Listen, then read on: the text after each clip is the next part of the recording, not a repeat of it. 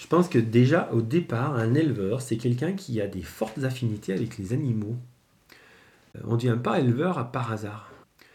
L'élevage, c'est très ingrat. Moi, ça fait 30 ans que je suis éleveur et euh, même encore aujourd'hui, je me prends des gamelles. Il y a des choses qu'on ne maîtrise pas, il y a des choses qui nous échappent, notamment pour quand on fait de la reproduction, au moment des naissances, il y a des choses, des cas qu'on n'avait encore jamais vus, ben, qui sont arrivés cette année.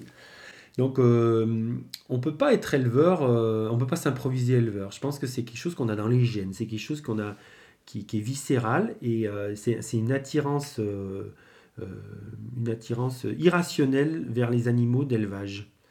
Je pense que c'est la, première, euh, la première condition pour être éleveur, parce que c'est tellement dur à un certain moment que si on n'a pas ça, eh ben, eh ben, je pense que c'est invivable et on ne peut pas durer dans le temps.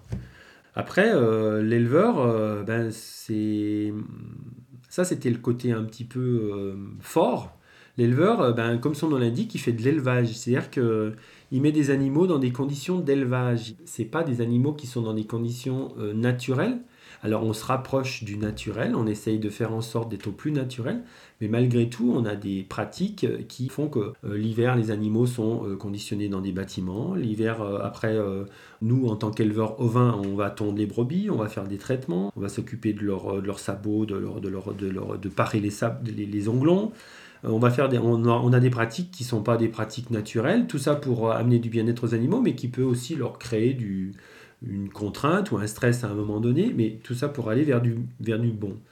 Après, nous, en tant qu'éleveurs et pour un aspect euh, rentabilité, on fait de la reproduction, on, va, on va provoquer de la reproduction d'une façon régulière pour avoir une rentabilité sur notre élevage peut-être que ces animaux-là, dans la nature, la, reproduction serait peut-être un peu plus euh, espacée, mais après, il faut trouver un équilibre financier. Après, en tant qu'éleveur, et surtout quand on fait de la viande, il y a une finalité sur, euh, sur notre produit, c'est-à-dire que les agneaux qui naissent et qui, euh, auxquels on essaye de prendre le maximum de soins pour qu'ils aient une croissance optimum, il y a un moment, on les accompagne jusqu'à la pour euh, aller au bout de notre démarche et de notre production. Donc euh, c'est pas un fait naturel, c'est une contrainte d'élevage, ça encore. J'ai envie de dire, j'ai envie de dire, ça fait partie du jeu.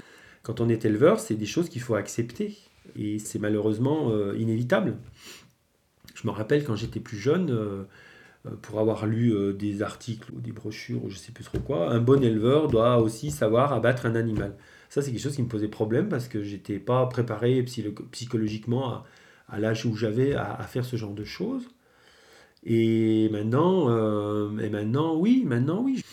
Donc voilà, quand je dis l'élevage, c'est pas une science, c'est pas naturel l'élevage, c'est, parce que l'homme a, euh, conditionné euh, les animaux pour aller justement vers de l'élevage. C'est, quelque chose qu'il faut accepter en tant, qu'éleveur. On on s'appelle pas éleveur si on laisse les animaux à mener une vie naturelle et c'est plus de l'élevage, euh, c'est autre chose. Voilà. Mais je pense que de toute façon, avant tout, il faut avoir une attirance et, un, et une passion pour les animaux, parce qu'autrement, euh, autrement c'est ingérable. Quoi. Pas, dans le temps, c'est compliqué, c'est épuisant.